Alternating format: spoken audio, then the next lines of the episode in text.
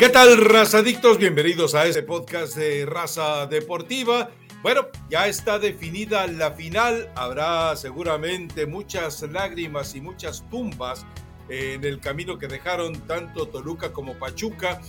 Dos equipos que sorprendieron porque Toluca eh, tuvo que hacer reacomodos muy inteligentes por Ambriz y el Pachuca modificó totalmente su forma de jugar y demostró que con consistencia y con eh, compromiso, pues se puede salir adelante. Pero se queda en el camino el América, la Tano Tesla, los pronósticos, el haber dicho que este equipo no lo paraba nadie, y aquí somos cómplices, y por el otro lado, bueno, el Rey Miedo se quiso salir de su habitual ritual del miedo, del pánico táctico, y cuando quiso probar algo nuevo, pues resulta que le tundieron.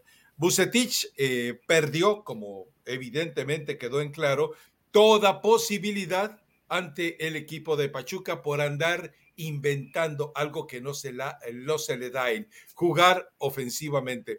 Saludos a Funes Mori, que sigue demostrando que va por alguna situación muy extraña entre su promotor y la promotora de eh, Tata Martino. Pero Elizabeth Patiño, a ver, si tienes cuentas para cobrar, cóbralas de una vez, que a final de cuentas, si se quedó el América, a mí me vale, más allá de que quede como sicón.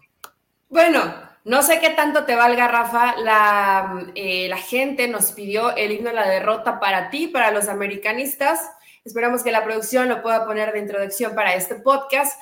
Pero más allá de eso, tiene razón, es, es una complicidad. Porque a pesar de que yo no me quise subir a la Tano Tesla, a pesar de eso, pues sí creía que América iba a llegar a la final y yo creo que si le preguntas a 100 personas, 98 te habrán dicho, América va a llegar a la final del fútbol mexicano, algún chivermano que quiera ir en contra hubiera dicho, América no va a llegar pero no se consiguió y el escenario que platicábamos el viernes, que podía más o menos aparecerle a Toluca, que, fue que marcaran primero, que, que, se comenzara a desesperar el América, que hicieran un buen partido, lo más ordenado posible, medio suicida, porque ese desgaste de estar corriendo tras el balón es complicado, ¿no? Pero cerrar los espacios, un equipo bien replegado, lo, lo hizo bien Toluca y le funcionó a Nacho Ambriz. Era una apuesta muy complicada por el tiempo que tenías que resistir, pero Toluca supo resistir. Volpi, evidentemente, cuando tienes a un arquero así, eh, te da ciertas garantías para poder echar a tu equipo un poco más atrás. Y América, Rafa, pues no fue capaz, lo mismo que con Rayados, ¿no? Tuvieron tiempo suficiente, en este caso para Rayados eran tres goles, pero América tuvo tiempo suficiente para poder revertir el marcador y no lo hizo, no fue capaz de hacerlo en los jugadores en los que tenía confianza Tan Ortiz, no le pudieron resolver en el momento más complicado y viene la desesperación y vienen las malas decisiones y así le pasó a América y así le pasó a Rayados de Monterrey. Aún así me parece que se hizo un buen trabajo durante el torneo regular. Lamentablemente para el América consentirlos es solapar mediocridad. O eres campeón o no hiciste absolutamente nada rescato a Henry, eh, rescato a Fidalgo, rescato a Lara y a varios futbolistas del América que creo que durante el torneo fue un torneo bueno, un torneo regular. ¿A quién? Cendejas. Ah, por supuesto, por supuesto, Cendejas. Al mismo Memo Ochoa, ¿eh, Rafa? Yo creo que Memo Ochoa sí se equivoca en este, en este partido, pero tuvo un buen torneo que llevó al América a poder meterse a una semifinal del fútbol mexicano. Y de ahí en fuera, pues Valdés tendrá que rendir cuentas, el cabecita Rodríguez tendrá que rendir cuentas, la pareja de centrales tendrá que rendir cuentas, pero más allá de eso, creo que en términos generales la base del equipo rindió y hasta ahí les alcanzó. Bueno, ni modo, por ahí a lo mejor un poco, ¿crees que pasó inexperiencia de Tan Ortiz o hizo lo que tenía que hacer? A ver, eh, primero, eh, eh, creo que el punto que te marca totalmente la eliminación del América es el portero. Ochoa se traga un gol que te marca un partido que no podías haber jugado con desesperación en la ida. O sea, el error de Ochoa no podemos dejarlo fuera. Sí, la defensa es un desastre, estamos de acuerdo, sobre todo los dos centrales. Y también te marca, por supuesto, en el otro escenario, el hecho de que Volpi se convierte en la figura del, equipo de Toluca. Entonces, ahí hay un punto de referencia muy claro. Ahora, eh, lo de Diego Valdés ya lo sabíamos, ¿no? ¿Cuántas veces hemos hablado de que es un jugador eh, marcado por ser lagunero, un jugador inconsistente, un jugador inestable, un jugador de altas y bajas, un jugador que de repente te puede parecer como el, el, gran maestro del equipo y de repente se puede olvidar. Y esto lo vimos en esta serie contra Toluca. Cabecita Rodríguez eh, hizo buenas insinuaciones, pero nunca fue el jugador que se esperaba que llegara. Vamos, ¿sabes qué no le vi a Cabecita Rodríguez? Ni siquiera la garra que llegó a demostrar con el equipo de Cruz Azul. Por lo demás, tú dices que la base, a ver, cuando tú estás eh, cuestionando a los dos centrales, cuando estás cuestionando a tu hombre importante en la creación como es Diego Valdés y cuando cuestionas a Cabecita Rodríguez, bueno, Eli, eh, me parece que ahí te estás equivocada porque cuatro de once, pero los cuatro que son la columna vertebral, incluyendo el horror de Ochoa, bueno, pues entonces sí te no, Rafa, pero yo no estoy, yo no estoy sacrificando a Memo Ochoa. Yo Memo Ochoa lo pondría bien, eh, a los laterales los pondría bien. En el medio campo creo que Richard Sánchez y Fidalgo fue de lo mejor. Hablas de la creatividad y del fútbol del equipo. Me parece que pasó eh, durante el torneo mucho más por los pies de Fidalgo que lo que pudo hacer Diego Valdés no fue solamente en la, en la liguilla, le, le, pesó en varios partidos y se escondía y desaparecía. Y sí, contra Mazatlán aparezco y contra Querétaro aparezco, pero después contra los rivales que te exigen, realmente nunca fue un jugador trascendente. Y lo mismo Cabecita Rodríguez, ¿eh? me parece que dio mucho más Brian Rodríguez en el poco tiempo que estuvo a lo que hizo el Cabecita Rodríguez para, para el América. Y para el América lo trajeron para resolver. Y después en punta yo creo que Henry termina haciendo un buen trabajo. Lo de Sendejas ya lo mencionabas. Eh, el mismo Roger Martínez, me gustó lo que termina dando el torneo, que fue poco. Sí, ya vi el último tiro de esquina. Porque estuvo muy bueno, sí. El, último balón. El último tiro de esquina, sí, El último tiro de esquina es para aventarle la madre si eres el entrenador, pero, eh, pero estuvo realmente poco tiempo, Rafa. ¿Cuánto se perdió? más de la mitad del torneo, estuvo tres meses fuera, entonces es complicado. Creo que el tiempo que estuvo más o menos le, rindió a la América, pero por eso te digo, la base es buena. Si acaso en la central, Araujo lamentablemente, pues en liguilla no demostró la esperando a Roger Martínez. ¿Cuántos años Roger Martínez se ha dedicado a extorsionar a la América? No, Rafa, probablemente. Con Miguel Herrera, en que ya se iba Los últimos dos torneos de Roger. no se fue. Los últimos dos torneos de Roger para mí no han sido malos, han sido buenos torneos, estuvo un buen rato lesionado, pero a ver, vamos del otro lado. Yo ya no creo que Roger te dé más. Si estás hablando de jugadores que ya te dieron lo que tenían que dar y tendrán que salir porque es así, pues probablemente uno de ellos sea Roger Martínez, pero no le pondría una calificación reprobatoria después de que hoy América se queda en la semifinal del fútbol mexicano un jugador como Roger Martínez en el América no lo llevas para a ver si te resuelve. Lo llevas para que sea un recuerda que es el jugador mejor pagado del América hoy después de Cabecita Rodríguez. Entonces, por lo menos eh, reditúame en presencia lo que te estoy pagando. No, eh, Roger, recuerda aquella, aquel pasaje con el Inter Miami, que se peleó con la directiva, se puso en plan rebelde, no quiso irse cuando lo estaban vendiendo a la segunda división de España. Bueno, entonces un tipo que ha vivido así, con esos altibajos emocionales, es un Pero, del equipo. Eso ya es señora resentida. ¿Cuánto tiene eso de Roger Martínez? No importa, Eli. A ver, eh, lo que pasa es que eso te demuestra la poca, eh, eh, el poco respeto de Roger Martínez a la institución en la que juega, o, no. O, digo, o te conformas con las miserias que te ha dado. Yo creo que Roger Martínez, Diego Valdés y el Cabecita Rodríguez deben encabezar, bueno, y con Néstor Araujo, por supuesto, y Cáceres, deben, deben encabezar la gran barata. Es decir, eh, eh, ya vivió su sábado negro el equipo de, América. En el viernes negro, en la gran venta de fin de año, ahí deben irse todos esos, ¿eh? Sí, probablemente sí. Roger no te va a dar más. Diego Valdés es un jugador que en los momentos importantes no te resuelve y Cabecita Rodríguez lo trajiste para que te resolviera. Yo no sé si de pronto en América quieran darle un poquito más de tiempo, pero también le faltó, como lo dices, más allá de que las cosas no te puedan llegar a salir, porque eso le puede pasar a cualquier jugador, el ver poca personalidad o, poca entrega o poca pasión para disputar un partido de esa, de esa intensidad y de esa importancia, pues sí termina pegando en el ánimo porque pagaron muy bien por ti, porque viniste para resolver y porque no fuiste capaz, porque hubo tiempo y porque era un gol, Rafa, era un gol. Y ese gol al América, después de lo que nos demostró en el torneo regular, era capaz de hacerlo y no tuvo la tranquilidad, la inteligencia, eh, la paciencia para realmente poder hacerlo, que se dice muy fácil, ¿eh? Cuando realmente el tiempo te comienza a comer, las decisiones, el cansancio te, te hace tomar eh, decisiones que no son las que te van a llevar a obtener el resultado, pero creo que ciertos futbolistas sí, sí quedan a deber y tendrán que irse.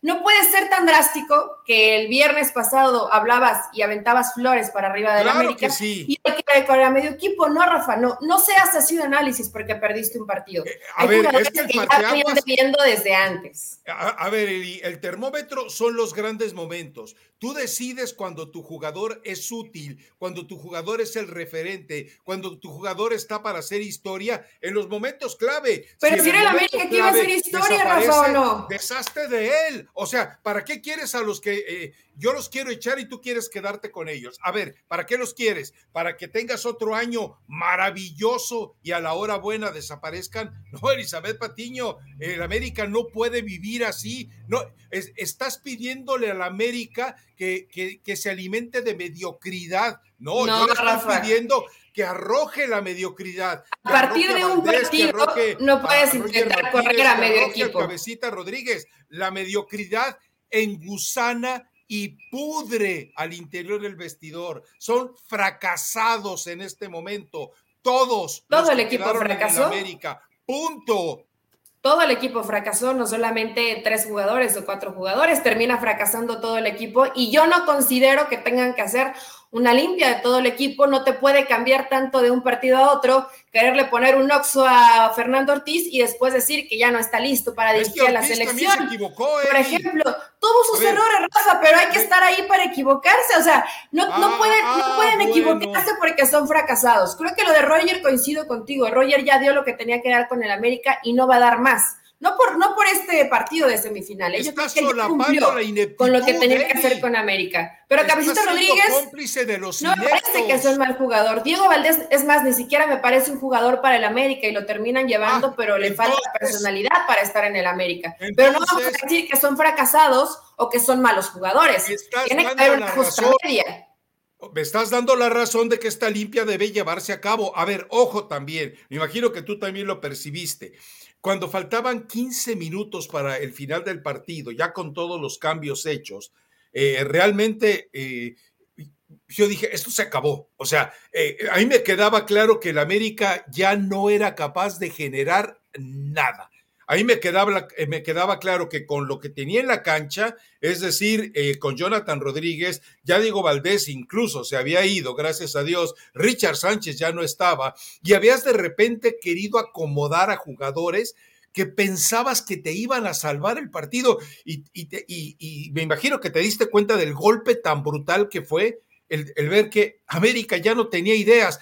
Tu jugador que se convirtió en el más importante por el manejo de balones, que fue eh, precisamente Fidalgo, Fidalgo ya estaba haciendo eh, labores que normalmente no hace, es decir, estaba haciendo una labor confusa en el trabajo de contención para tratar de recuperar balones y, y darles lanzamiento. Entonces, yo la verdad veía esos últimos 15, 20 minutos y decía yo, ¿sabes qué? Este América ya está muerto.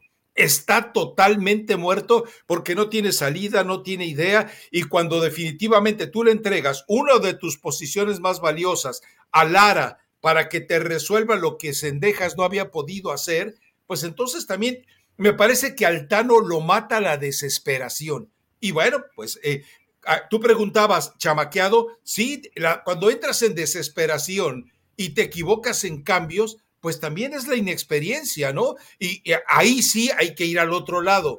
Lo de Nacho Ambriz tácticamente fue fastuoso. desde el momento en que presenta la alineación de salida, dices, a sufrir América, a sufrir. Sí, digo, hace algunas modificaciones y Rafa, eh, honor a quien honor merece. La realidad es que Toluca no había defendido bien en el torneo regular y todo lo que no hizo de defender bien, lo hizo en la liguilla.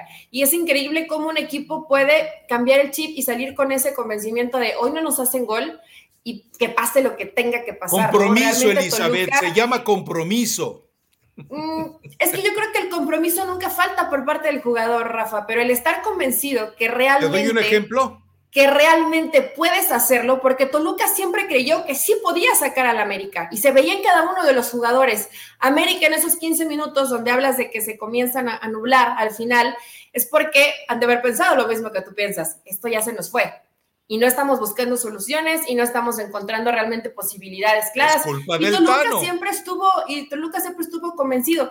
No creo que sea tanto por culpa de, Ortiz Rafa. Tú haces ahí un plan de juego. Yo no he hecho a Tano. La desesperación te desborda. Tano Ortiz debe quedarse, no me confunda. A menos, a menos que fuera un Real Madrid o otro tipo de, de equipo, pero cualquier equipo en el fútbol mexicano cuando el tiempo te comienza a comer, te pasa eso, tomas malas decisiones. ¿Por qué? Porque ya estás presionado, porque ya estás cansado, porque ya tienes el desgaste de todo el partido y no vamos a crucificar al Tan Ortiz y a varios jugadores por eso. Eh, y lo han hecho mucho con Lara y no, y no ser pro Lara o dicen que es un jugador extravalorado. Yo creo que es un chamaco que tiene mucho que aprender, pero que tiene talento, que tiene personalidad y que es un chavo que sabe levantarse a pesar de que los resultados no sean buenos o que él se equivoque. Entonces, matar a ciertos, a ver, te escucho matar a Memo Ochoa, pero no a Lara, es que no tenemos que matar a ninguno de los dos. Y lo de Lara, de que después le sacaron la lengua y se calentó, pues así es el fútbol, mijo, y si sacas la lengua te la van a sacar después. A ver, a ver, a ver, eh, eh, para mí compromiso es una palabra fundamental que yo sí vi en el equipo de Toluca. Te voy a dar un ejemplo puntual.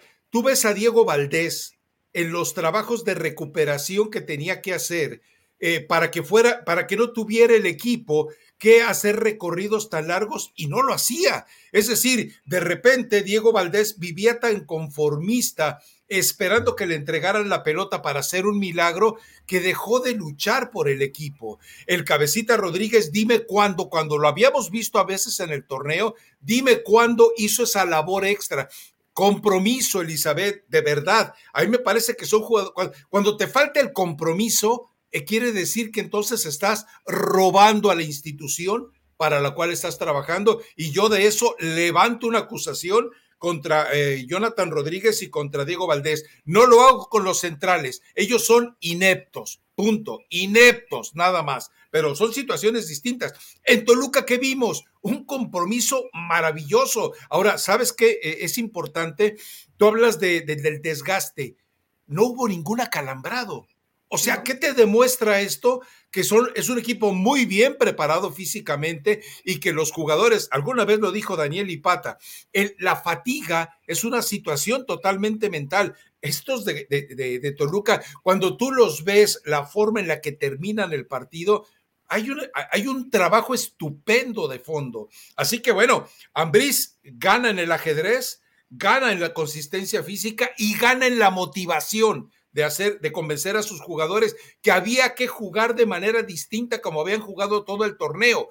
Y hay una pieza clave que, bueno, además no es nada nuevo que, lo eh, presentemos aquí, pero Fernandito Navarro vuelve a ser un jugador fundamental. Eh, a ver, puede ser el jugador que te quita la pelota, puede ser el jugador que provoca que el compañero te quite la pelota. Y es el jugador, además, que en una zona de congestionamiento es el que siempre te marca una zona limpia. No, no, eh, a ver, pero también depende de eso el tener un compañero como Meneses, que para mí fue el mejor del partido. Sí, pero desde, la, desde el duelo de ida, Rafa.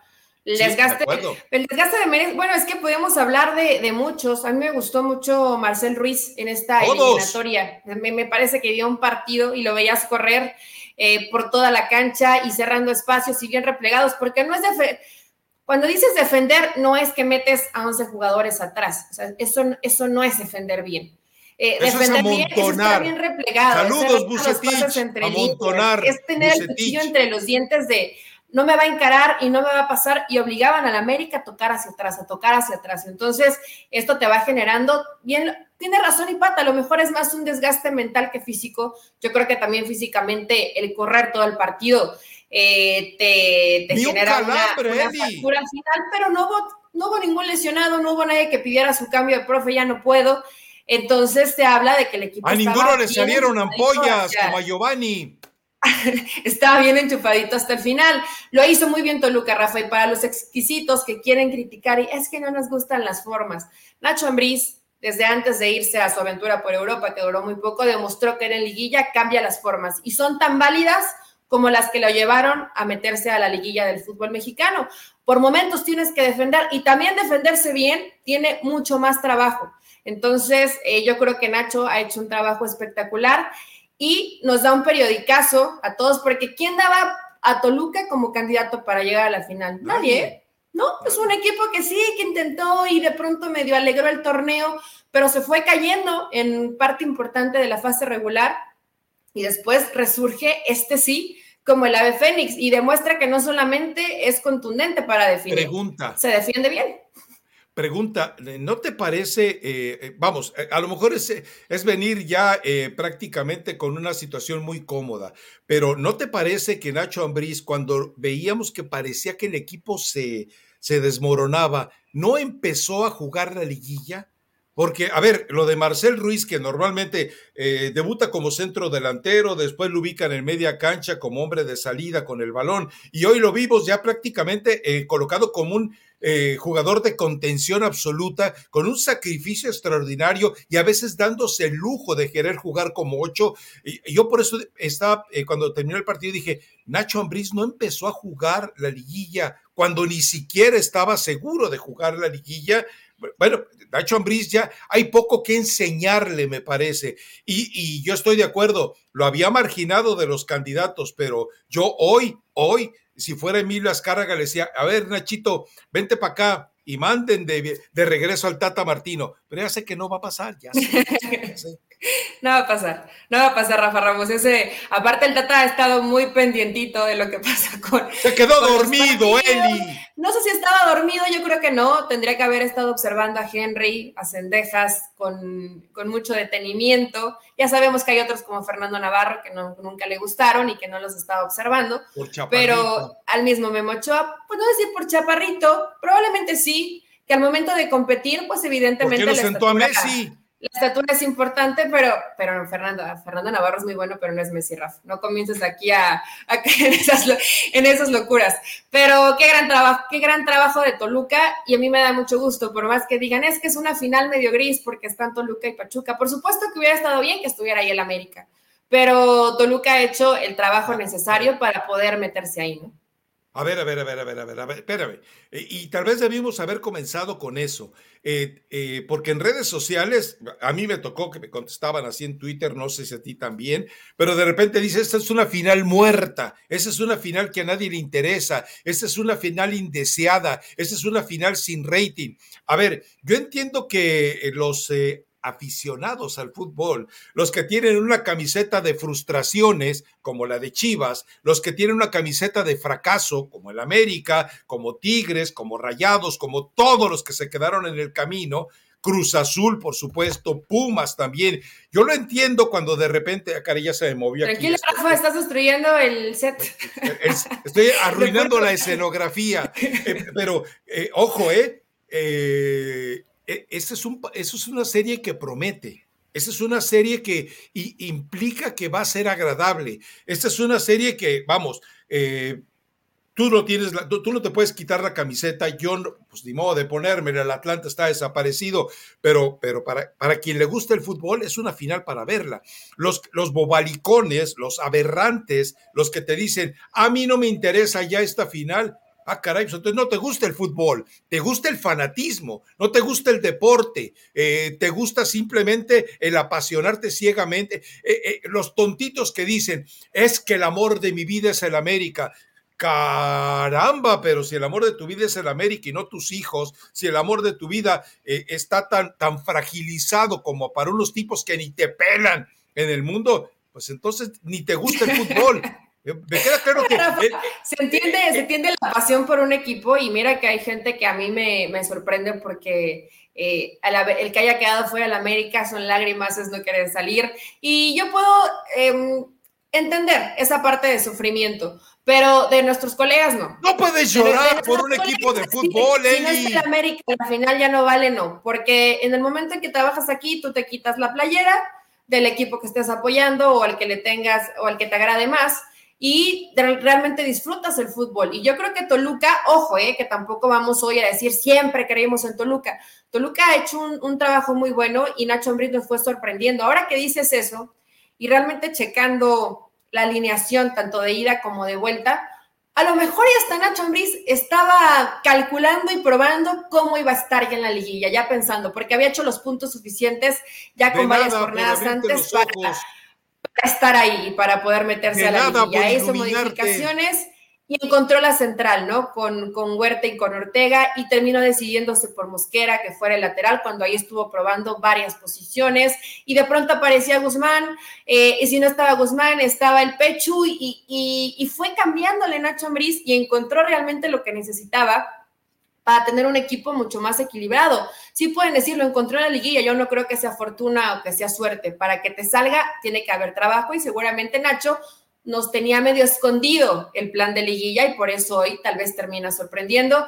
El Toluca va a ser espectacular para mí verlo en la final del fútbol mexicano. Y del otro lado, Pachuca, Rafa, hay un titular que me parece bastante acertado donde dice, se juegan más que una final se pueden jugar el puesto de selección mexicana, ya pensando en el siguiente proceso. Y yo creo que sí, ¿no? Tanto Nacho como, como Guillermo Almada, y aquí lo hemos platicado, pueden ser candidatos sin ningún tipo de problema para dirigir a la selección.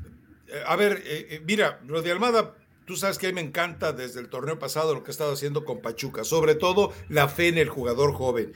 Pero yo sigo pensando que Emilio Iraragorri no le van a entregar el poder al grupo Pachuca.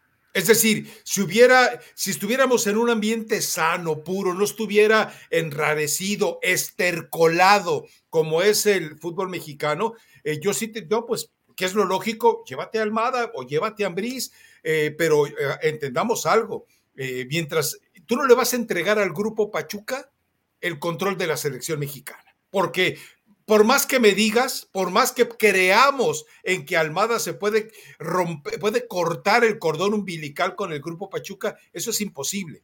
Pero bueno, eh, estoy de acuerdo en eso. Es decir, es una final en la que se juegan dentro de cierta lógica, porque ya sabes cómo es Emilio, eh, el futuro eh, técnico de la selección mexicana, pero que no te extrañe que por ahí de repente Iraragorri salga con alguna eh, cosa extraña y cambie totalmente la historia. Pero no, ahora, mi pregunta es, si, lo, si los dos disfrutan el, fútbol ofensivo, tanto Almada como Ambriz, ¿se atreverán a jugar así la final o nos van a seguir mostrando el la justificable o entendible versión ratonera de su propio eh, fútbol para ser campeones.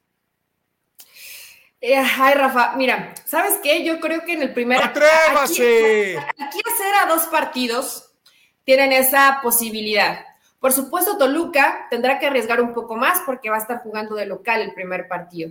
Pero yo como los veo tan calculadores, tanto a Nacho como a Almada, y que esto me encanta, porque Almada no había cambiado su forma de jugar en la liguilla hasta ahorita.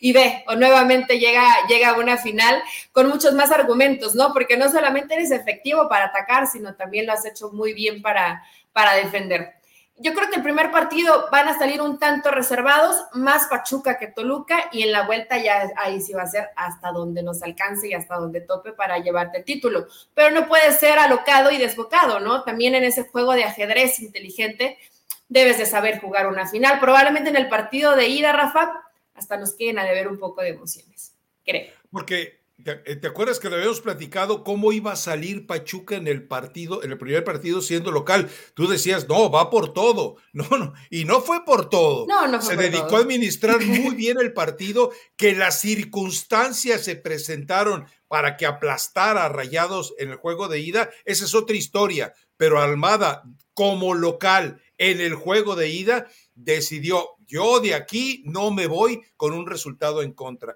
Entonces, no sé, pero espero, espero que, que alguien, los, alguien los ilumine y les digan, ¿saben qué?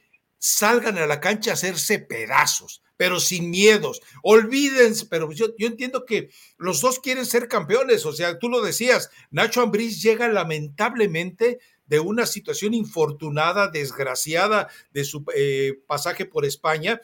Y Almada, bueno, Almada ya, ya, ya tienes hambre de título, por supuesto, eh, más que manifiesta. Entonces entiendo las motivaciones que los dos tienen, pero eh, yo espero, espero que, que los dos decidan salir a hacerse pedazos y que nos regalen un 6-5 y otro 7-8 no sé, lo que se venga, por vida de Dios, suelten a, esos, a esas bestias que tienen.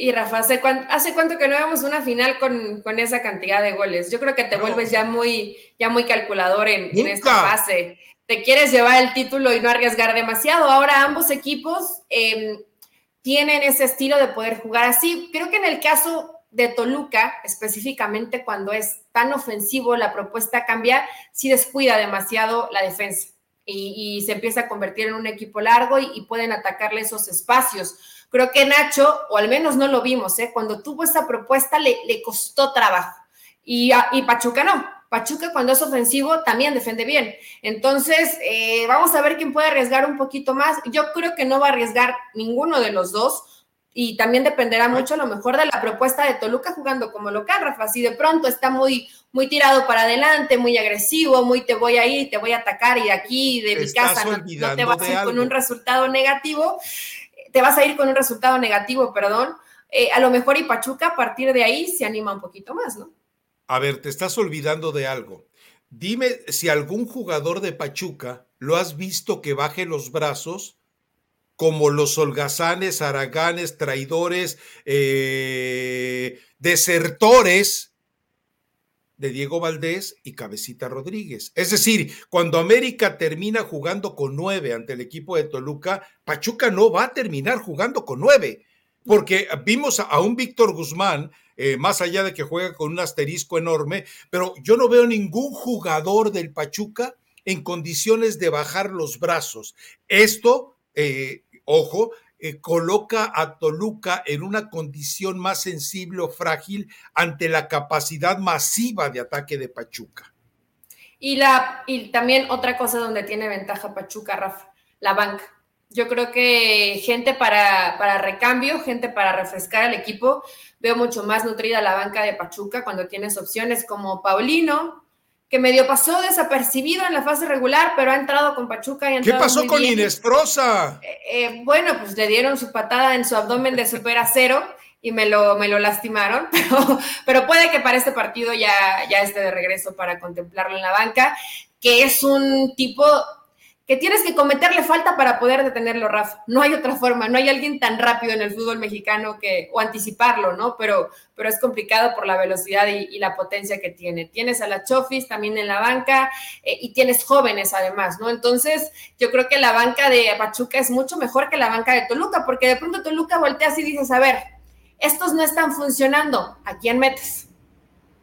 No, y, y a ver, y no se trata de la calidad individual eh, vayamos también al tema del entendimiento de lo que quiere el entrenador y que eh, este es un grupo que evidentemente eh, vive en una armonía futbolística que al el Toluca todavía le cuesta. Ahora, tomemos en cuenta la edad, más allá de, que hay algún veteranazo con el equipo de Pachuca, pero hablo de la edad futbolística, hablo del vértigo, hablo de la dinámica, hablo de la consistencia física. Por eso me agradaron tanto las semifinales no vi acalambrados.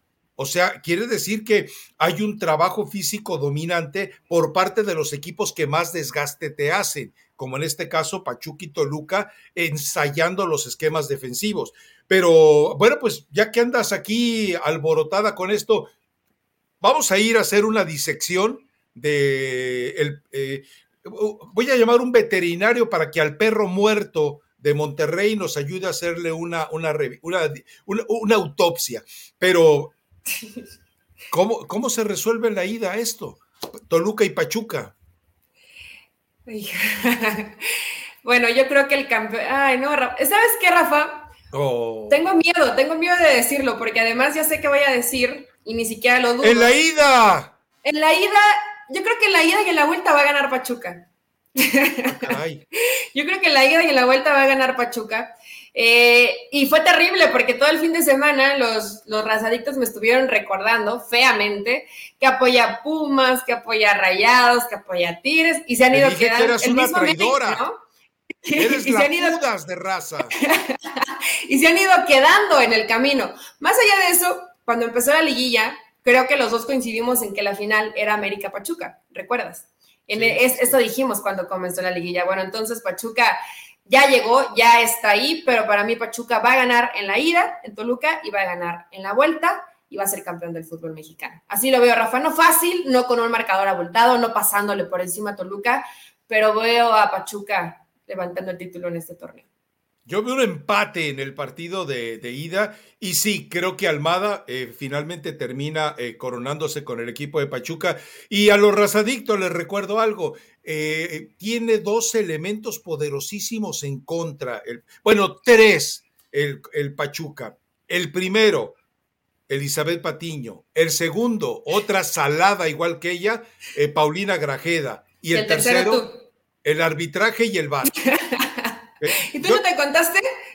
No, porque yo, yo no lo hago con el apasionamiento de ustedes. Ustedes son eh, ahora sí que ranchuqueñas de nacimiento. Y yo realmente, pues no, no, yo no entro ahí. Pero me preocupa el arbitraje que quiera arruinar la presencia del grupo Pachuca levantando un título. Eso les va a doler, ¿eh? Eso les va a doler. Porque además, ¿Quién transmite los partidos en México? En Estados Unidos sí los transmite, eh, la final es completamente de TUDN, pero en México me parece que se les escapó, ¿no? En México, bueno, en Estados Unidos ya lo dijeron que va a TUDN y en México lo pasa, lo han pasado por todas las plataformas, Rafa. No sé si en la final vayan a prestárselo también a TV Azteca como lo hicieron aquí en la semifinal, el partido de Toluca. La verdad, no, no estoy enterada. Se me ¿Tú lo harías? Se me haría raro que lo, que lo que le dejaran a TV Azteca pasarlo porque tienen esa competencia ardua, pero lo están pasando por televisión abierta, por el canal en México en el canal 5, en el canal 2, en su plataforma, o sea, lo están pasando por todos lados. Quieren evidentemente tener el rating y la final final pues se va con Fox y con marca claro, ¿no? Que también tiene los derechos. Bueno, pues eh, eh ahí. A ver, eh, vamos al, al, otro del que ni siquiera eh, tomamos en cuenta. Eh, yo leí por ahí un comentario en tweet que este equipo de Rayados se parecía mucho al de Javier Aguirre. No, yo estoy seguro que Javier Aguirre con este mismo plantel sano, completito. No, no, no, no, no, Rafa, no. No porque hubiera Javier Aguirre mejor que Bucetich. No vas a cambiar la historia. No jugaba mejor el equipo de Javier Aguirre que el de Bucetich. ¿eh? a ver, te recuerdo algo. Espérame, espérame, espérame. Déjame terminar. Recuerda que hubo ocho jugadores lesionados en la época de Javier Aguirre. Y no tenía a Berterame. Y no tenía a, Aguirre. Y, y lo que te ofrecía Mesa y Ponchito, ¿por qué los rescató? En la época de Aguirre era mucho más que lo que el Rey Miedos, que ahora sí espero que le llames Rey Miedos y ex Rey Midas, les pudo sacar de provecho. Ahora, eh, ¿no, es, ¿no es patético lo de Bucetich ya? Eh, quieres renunciar a tu estilo y no sabes hacerlo. O sea, tu conocimiento de fútbol como estratega es nulo cuando quieres irte de un extremo a otro y fracasas. si es defensivo, mal. Y si, cambia la propuesta. Es que si no sabes, si no sabes, no lo hagas, Eli. Ah, mira, creo que en el pecado llevó la penitencia a Bucetich. Y yo no le voy a decir esa falta de respeto de Rey Miedos. Pero si ibas a proponer un poquito más, más agresivo, tendrías que haberlo hecho desde la ira, no esperarte hasta la vuelta, porque evidentemente esta serie se liquidó en el partido de ida, ¿no? Y más allá de que en la ida parecía que estaba medianamente controlado y fueron circunstancias, como bien lo analizó al final Bucetich, eh, situaciones raras, Funes Mori, ponemos ponerle el nombre y apellido, Rogelio ¿Qué tiene de raro que se equivoque Funes Mori? Y te cambia. ¿Qué tiene de raro? No, no tiene nada de raro. Y después en la vuelta, cuando ya tenías evidentemente la necesidad y la obligación de ir a buscar los tres goles, cambias el plan y no te funciona, pero no te funciona porque nunca, lo, nunca jugaron eh, todos estos juntos, era una, una alineación inédita. Y no es porque tengan que, eh, que, te hayas traído o juntado jugadores que no se conocen, vaya, sí se conocen, pero no es una apuesta a la que están acostumbrados tu grupo de jugadores. Entonces, Esa es una decisión tonta. pues no, no se asociaban, no se entendían. Y además, Rafa, era muy evidente y, y podías además cambiar muy rápido en el partido. Me llamó la atención lo predecible que era Rayados, ¿no? Lo bien parado que estaba Pachuca en bloquecito, atrás, esperando cómo te cerraba los espacios, pero eh, rayados, de un lado para otro el balón, algún centro o algún eh, pase a la espalda de los laterales y esperando a que alguien estuviera para, para rematar de cabeza o que se encontrara por ahí el balón. Y fue esa historia durante todo el partido. Era evidente que no estaban encontrando jugadores que metieran un pase entre líneas y entra Ponchito González y entra Pizarro y te dan un poco eso que necesitaba Rayados. Pizarro no lo menciones. No, pero también lo hizo. Lo hizo bien Pizarro cuando entró Rafa, es la realidad, más allá de que te caiga mal Pizarro, fue uno de los cambios que le dieron un poquito más de ideas a Rayados, pero realmente no hubo argumentos, inclusive de jugadores de gran talla como Berterame, y así como mataste a los del América y les pusiste nombre y apellido a Roger Martínez, a Diego Valdés, a Jonathan Rodríguez. Bueno, no me compares a Berterame con ninguno de aquellos. no fue capaz en el partido de semifinal, o a Berterame no lo vas a contar. En Berterame tiene culpa Bucetich, entonces. Perdón, donde, donde colocas a Berterame a que juegue, es decir, eh, lejos de las condiciones donde mejor se puede manifestar para proteger a tu niño mimado Funes Mori, mataste a Berterame. Berterame es mucho collar para tampoco perro. Rafa. Berterame es mucho, mucho jugador para tan poco técnico, perdóname. Cuando tú tienes a Aguirre y a Berterame y prescindes de Funes Mori y puedes jugar con Mesa por un costado, Ponchito como lo puede, Ponchito ha jugado de extremo izquierdo y lo podía hacer de una manera maravillosa, no porque te desborde, sino porque el balón en cuanto le llega lo coloque en el área. Perdóname, pero para mí Bucetich fue patético. No, yo no coincido contigo. Para mí no. Intentó hacer un plan de emergencia y lamentablemente no le salió porque sí renunció a su estilo, tenía que hacerlo, no le quedaba de otra, tenía que buscar tres goles. Entonces, te estás contradiciendo. Que no siempre que tengas a muchos delanteros te va a ser más efectivo tu, tu, momento de ataque, ¿no? Porque necesitas también a la gente creativa, a la gente que acompañara. Inexplicable para mí que no iniciara un jugador como Ponchito González tendría que haber iniciado porque te hubiera ayudado mucho a la creatividad, a buscar algo más en el equipo, donde Pachuca, yo no sé si Bucetich de pronto pensó que Pachuca iba a tener una propuesta distinta, pero evidentemente iba a salir atrás. Y tres goles no le ibas a hacer pasar a lo que pasara, y esa era la, la propuesta de Almada, ¿no? Entonces, hizo un plan arriesgado, no le funcionó, eh, y creo que varios, varios también, como lo señalas, en América, varios también enrayados, pues ya tuvieron su momento y no rindieron más, como es el mismo Funes Mori, como puede ser el mismo Maxi Mesa, que creo que con Bucetich nunca, nunca pudo ser el jugador distinto de lo que vimos con Javier Es culpa de Bucetich, no de Maxi Mesa. El mismo Romo para mí queda de ver. O sea, hay futbolistas que dices, pudo, pudieron haber dado un poco más y no lo dieron. Aquí quedan a deber en esta llave, Rafa. Hubo posibilidades, hubo opciones y un tirito y llego tarde y no cierro la jugada y no finalizo. Bueno, esas hay que meterlas. Si se te presentan tres, tienes que ser definitivo al momento de marcarlo. Y no lo hicieron, ni modo, no les alcanzó.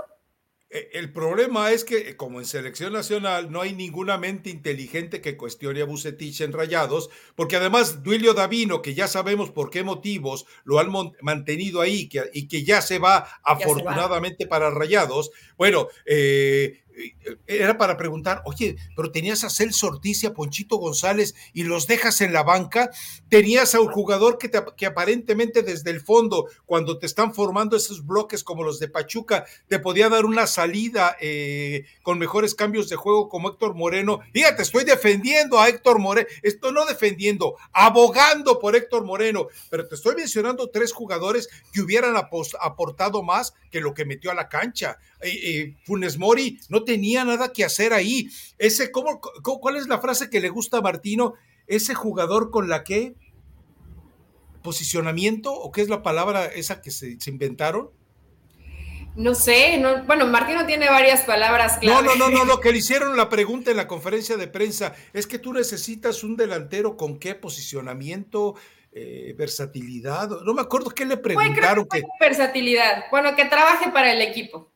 Eh, Funes Mori no trabajó nada para el equipo. Funes Mori fue un estorbo para el equipo. Esas funciones, eh, vamos, Funes Mori es el mejor enemigo de Berterame y de, y de Aguirre. Pero bueno, síguelo defendiendo. En otras ocasiones, seguramente lo percibiste, se estorbaban. Se pues estorbaban, y iban, a la misma ¿De quién es la culpa? Del rey, del rey Miedos. Eh, sí, puede ser, pero a ver, como futbolista también tienes que intuir, si tu, tu compañero va a ir a primer poste, pues te vas al segundo eh, y no te amontonas, ¿no? ¿Para qué te amontonas ahí los dos y ninguno de los dos terminaba tocando, tocando el balón? pero sí, la liguilla de Funes Mori ha sido, ha sido mala, Rafa. Y yo creo que a pesar de ello va a estar en, la Copa del Mundo, ¿no? Tiene tres años Funes Mori desaparecido. Tres años desaparecido Funes Mori, ¿de qué hablas? No tiene tres años desaparecido, tiene cuatro meses que viene de una lesión y le ha costado mucho trabajo. Yo ¿Qué hizo en 2021? Funes Mori en buen momento es un gran jugador, ojo, ah. que creo que no tiene... ¿Qué hizo en 2021? Te estoy preguntando.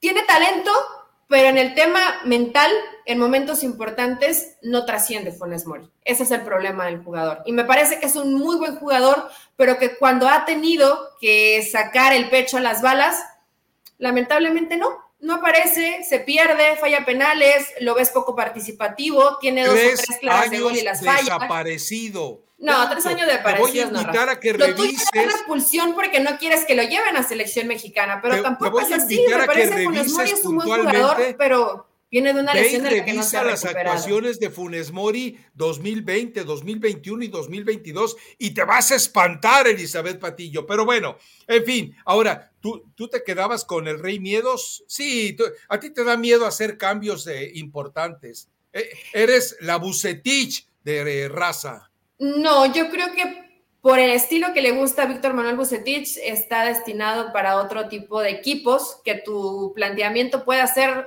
defensivo, que a lo mejor no tengas tanta gente con, talento en ofensiva y que de pronto... Al Mazatlán, hombre. Manejarlos. A Querétaro. con, Querétaro es un, gran trabajo, ¿no? Esa, es la realidad. Y a partir de ahí creo que ningún otro equipo de Bucetich lo hemos visto jugar bien como jugaba ese Querétaro. Eh, me parece que Rayados necesita otro tipo de entrenador. Mira, ¿sabes quién me gustaría para Rayados? Rafa Larcamón. A ver qué hace con un equipo como Rayados, ¿no? Me gustaría a ver la propuesta. Hacerlo funcionar.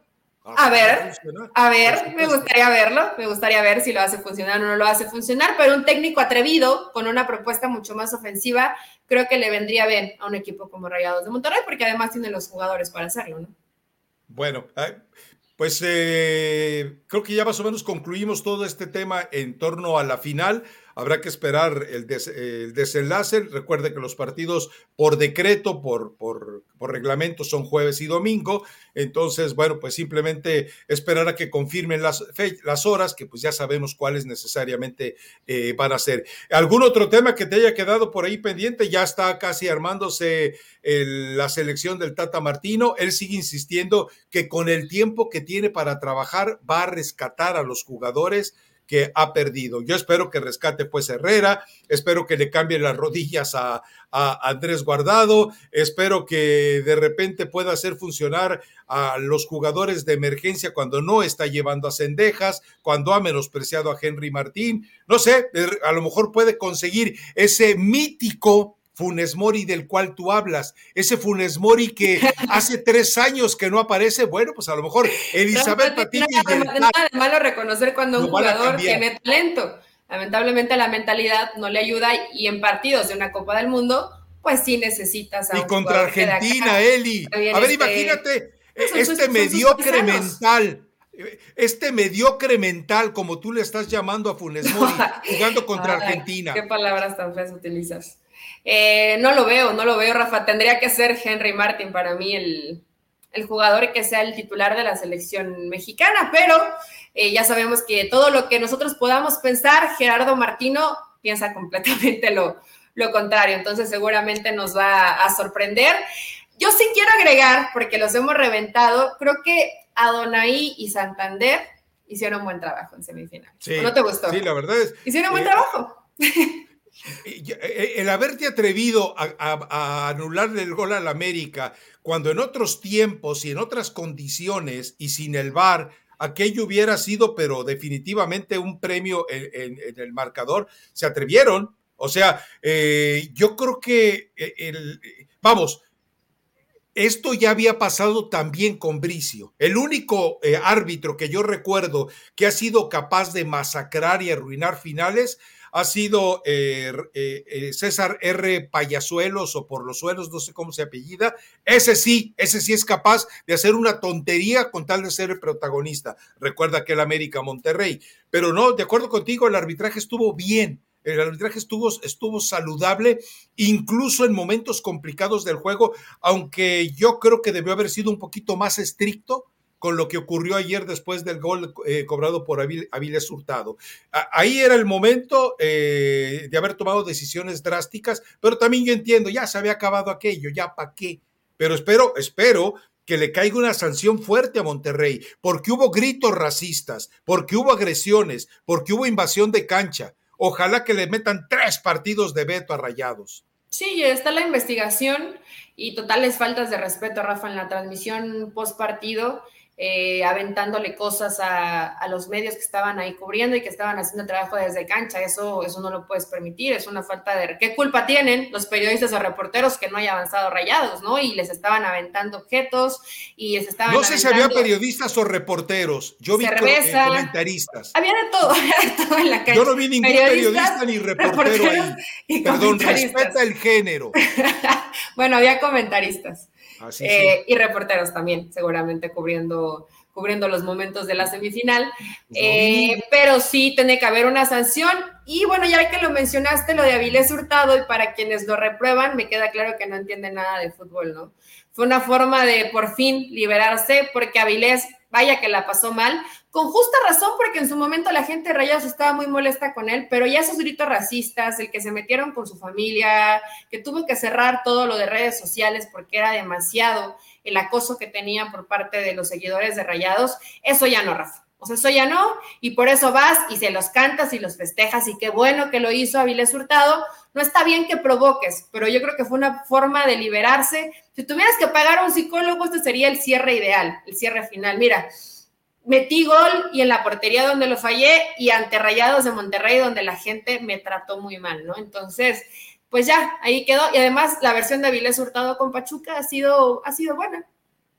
Sí, totalmente. Ahora explícame algo eh, antes de concluir el podcast. ¿Por qué dice Pachuca, la Chofis ni siquiera viaja porque no puede jugar? Y resulta que la Chofis estaba en condiciones de jugar. ¿Qué pasó ahí? Pues lo que pasa es que traía un problema muscular, Rafa, y parecía que no hacía el viaje, pero eh, bueno, le gusta que le digan la chofis. A mí no me gusta decir la chofis, pero bueno, la chofis, eh, él quiso hacer el viaje. Él dijo que a sí. A él le gusta que le digan la chofis. Sí, a él, le gusta, le gusta. No sé por qué, así me parece un apodo horrible. Pero él quiso hacer el viaje y dijo que sí estaba listo. Lo han traído entre algodones para que no haya ningún tipo de lesión, pero no solamente él, ¿eh? hay varios jugadores que ya traen un cansancio importante y aún así con, sesiones de, de, fisioterapia en las tardes, tratando de recuperarlos al 100%, pero no hay ningún tipo de problema con Javier López. Sí hay situaciones musculares que viene aquejando, pero para jugar algunos minutos sí está. Veremos de aquí al jueves cómo se van recuperando él y, y varios jugadores más, ¿no? El mismo Nico Ibáñez, Murillo, que presenta algunos problemas también ahí musculares, el cansancio normal de lo que ha sido un torneo muy ajetreado, ¿no? A ver, rápidamente, Bucetich, nomás dime, ¿se va o se queda? Bucetich. Yo creo que se queda, pero tendría que irse. Ok. Eh, Fernando Ortiz. Se queda. Ok, pero ¿estás de acuerdo en que se quede? Tendría que quedarse, sí. Otro Gutiérrez se queda, pero debe quedarse sí, por supuesto. Sí. E-, ese, más que cualquiera de los que me mencionaste, Rafa, resucitó a Cruz Azul de, estar hecho pedazos. A ver, y, y, esta, Miguel Herrera, ¿debe irse o quedarse? Debe irse. Así, o sea, tú sí lo corres. Sí, Rafa, a ver, les, les llamó viejos a los líderes del equipo. ¿Cómo, ¿Cómo lo mantienes para el siguiente torneo? Lamentablemente, y esto es una constante con Miguel Herrera, ¿no? por su boca termina muriendo. Y las situaciones que de pronto dice, aunque lo pienses, aunque él sí ya los vea viejos, porque a lo mejor si lo piensa, no lo puedes decir ante los medios y más en un partido que perdiste y más porque él armó el equipo y no tuvo la capacidad para armar un plantel mucho más competitivo, porque dinero había. La situación es que no lo armaron como él lo necesitaba. Yo creo que Miguel Herrera, por salud eh, del vestidor, tendría que salir de Tigres. No porque no pueda hacer más futbolísticamente. Y más, especialmente cuando después te demuestran que Pachuca es un equipo con una promedio de edad mucho mayor al tuyo. O sea, ¿qué reflejas además, Miguelito? Ignorancia. Estoy de acuerdo contigo. Me parece que eh, en Tigres tienes que ganarte la estabilidad de un vestidor ante la inestabilidad emocional de un entrenador. Pero bueno, en fin, eh, recomendas. De Chivas no vamos a hablar, porque Chivas es, eh, es un despapalle, es una confusión, son mentiras, son tantas cosas, pero bueno, eh, recomendación musical. Ah, lo más patético de Chivas del fin de semana, que Alexis Vega apoya al Toluca. Quiéranse, ah. muchachos, por favor. Quiéranse un poquito. Quieran el escudo que defienden. Primero con el equipo en el que están jugando ganen algo y después ya apoyan a su ex equipo, ¿no? Porque, porque se ven bastante mal. Eh, recomendación musical, híjole, nos dieron un buen de, opciones. Yo traigo una eh, de Yuridia, y Ángel Aguilar que se llama Qué agonía para todos los americanistas. Vayan y escóndase donde puedan. Por ahí uno me dijo, mi niña, los Tesla no tienen motor, compadre, tienen dos. Pero bueno, pues hay, hay que irlos ayudando y orientando un poquito, Rafa, para, para poder, para que crezca la comunidad de raza deportiva. Yo recomiendo esta de Qué agonía. ¿Y tú? No, yo realmente. pusieron la de qué tiene la niña, pero no sé qué canción es. Ah, pues esa es. Eh, la niña está triste, ¿no? Es una canción de Leo Dan, ¿no? Que tiene la niña que está tan llorona. bueno, pues hay varios llorones por ahí. Pues eh, hay una canción que se llama Que tiene Lupita, ¿no? ¿Qué le pasa a Lupita? ¿Qué le es? no sé. Póngala que quiera usted, pero bueno. Bueno, pues escuchen mi recomendación, también las opciones que dio Rafa y nosotros hasta el viernes. Por favor, espero no haber salado entonces seguramente tú, Paulina y Fighterson son capaces de evitar incluso que el Tuzo se corone. Nos escuchamos el viernes. Chao.